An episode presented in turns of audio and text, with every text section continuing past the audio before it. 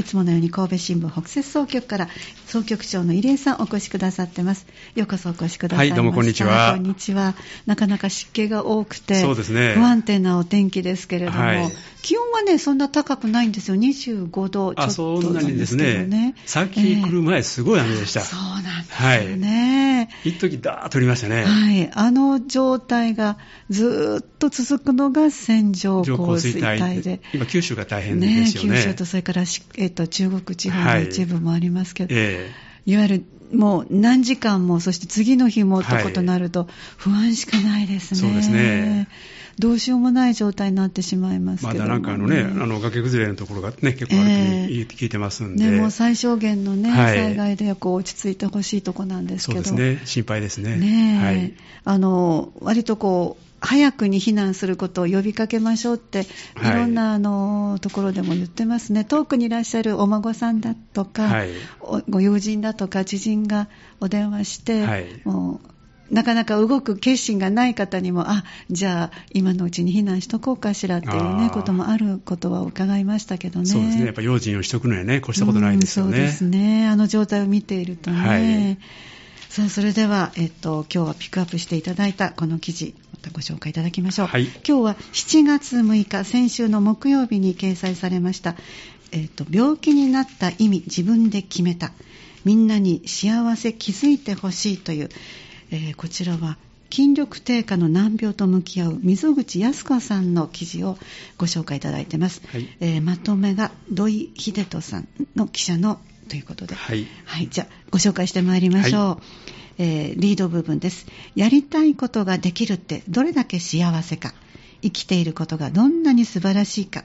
私が病気になったのは今ある幸せをみんなに気づいてもらうため。自分でそう決めただから生き様も死に様も見せたい。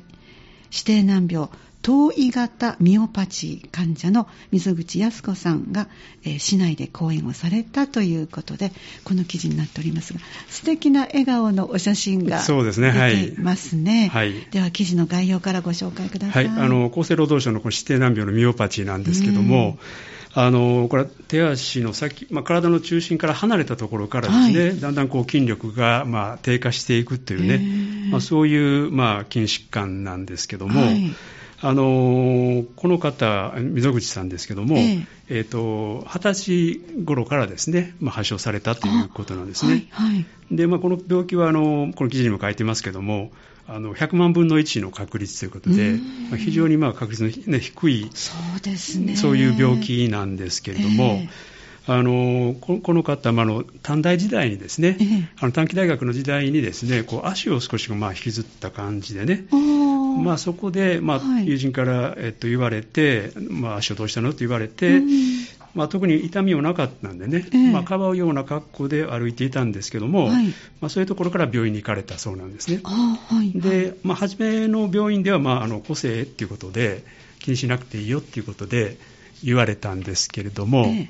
あのただ、この働き出して保育士さんをね、ええ。されたんですけども、はい。まあ、もう一回その同僚から心配されたということで、まあ、もう一回違う病院を受けたという時に、ええ。まあ、この病気をですね告げられたと,、ということなんですけどはい、も、私、先ほど遠い型とご紹介しました遠位型とはい。読むそうですね、失礼いたしました、遠位型ミオパチ。ー、はい。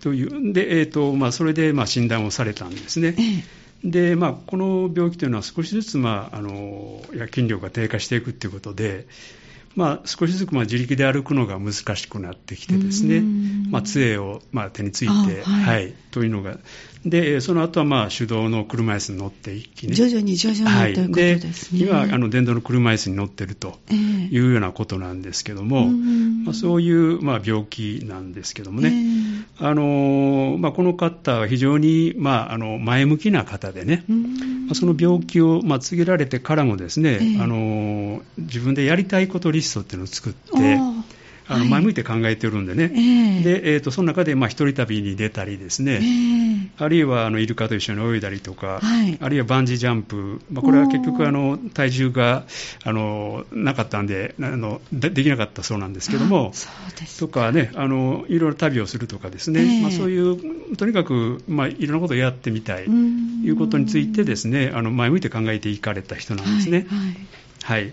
で、あの、まあ、私生活でもですね、あの、この方、あの、ご結婚もされまして、えーで、えー、とお子さんもですね、あのうん生まれたということで、ええ。まあ、27歳で今の、ね、旦那さんと出会ってですね、はい。あで結婚されてますうし、ん。で29歳ではですね長男を授かってて、はい。まあ、今はですねあの夫とそれから6歳の息子さんと、うん。まあ、3人暮らしでね、えーされてて、はい。であのまあ、自分の病気のことについてですねあのこういうふうに講演をされたり、うん。まあ、あるいはですねあの小学校とか行ってですね、えまあ、そういうことについてお話をされたりとか、まあこれまではあの例えば SNS なんかでですね、ええ。そういう発信もされてきたあというようなこともね、そうですか。はい、ありましたね。えーはいでえー、とこの方はですね、やっぱりあのお仕事をね、まあ、初め保育士されてたんですけども、ええ。あのまあ、病気になって一番辛かったのが、やっぱり仕事のにつけなかったというね、まあ、接客の関係が非常に好きだというねあ、そうなんですね。言われてて、ええ。まあ、あの雑貨店なんかもこう、ね、あの受けられたそうなんですけども、あはい。まあ、全て落ちたということですね。で、あのまあ病、自分の病気のこともね、あの正直にお話をされてきたんですけども、うん。ええまあ、そしたら全然仕事が見つからなかったとうん。いうことでですね、あのそれに対してあの本当にまあ社会っていうのは冷たいなというね、あ思ったそうなんですね。あそっか。はい。うん。で、あのまあ、なんて言いますか、役立たずがですね動けなくなるなってですね、まあ、すごくまあそれについてあの悲しいっていうね、うん。非常にまあ仕事においてはですねそういう思いをされたということもありますし、うん。またあの事務の、ね、仕事に就いた際にはですね、あはい。やはり周りからすごくあのあのバックアップがあったそうなんですね。あのまあ、書類に線を引くときにマーカーがね、蓋式だったのでね、あはい。まあ、同僚に何気なくね、あの勘で開けていいんですかっていうね、あはい。いうことをね、ええきっとあのまあ、はいいわば蓋を噛んで、ええまあ、キャップ開ける、はい。まあ、そういうことを、まあ、あの聞いた言言ったらですね、うんまあ、その方はですねあの、まあ、上司に確認して、ノック式のマーカーペンをねあ、用意してくれると。なるほど。というようなこともですね、ええしてくれたということで、あのまあ、病気にならなければですね、まあ、人の優しさというのが、ええやっぱりこう伝わってこない、人のありがたさっていうのがね、やっぱりそこにまあ感じたということで、まあ、そういうこともね、経験されたんですよね。あなるほどね。で、えー、とこの方ねあの、この講演でも言言ってられるんですけども、はい。あのなんか人からですねあの、なんか意味があるから病気になったと言われていると、ですねやっぱもやもやしたっていう時期もあったそうなんですけどもね、あはいええまあ、そういう経験のところからですねあのスナックのね、うんあのママにですね、はい。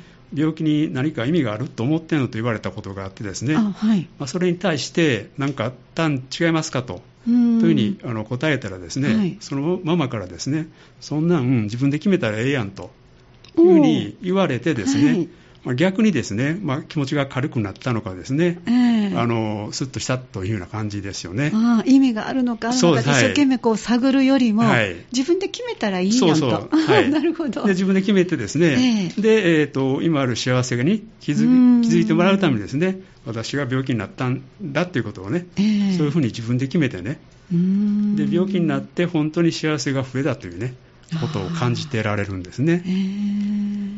ええだからまあいろいろこうねあのありましたけれども、うん。まあ、病気を通じてですね、ええ。まあ、いろんなことを感じてきたと、そしてそれを皆さんにこう発信してきたっていうね、うん。ことですね。ええ。はい。やっぱりこう本当にあの立場が変わるだけで感じることとか気づくことっていろいろあると思いますからね、あの私も本当小さなことですけどあの人生で初めて骨折をした時に、はい。やっぱその時の何気ない一言、はい。何気ない目線っていうので傷ついたり、はい。もう涙が出るほど嬉しかったりっていうのがね、えありますからあの本当にそのなったことであの自分が決めてはい。やっていけばいいのかなと。そうですね改めてこの方のお話をね今も記事を読ませていただいたりしながら感じたとこなんですけどね、はい。じゃあ講演会は結構積極的にしてらっしゃるんですね。そうですね、されてますね。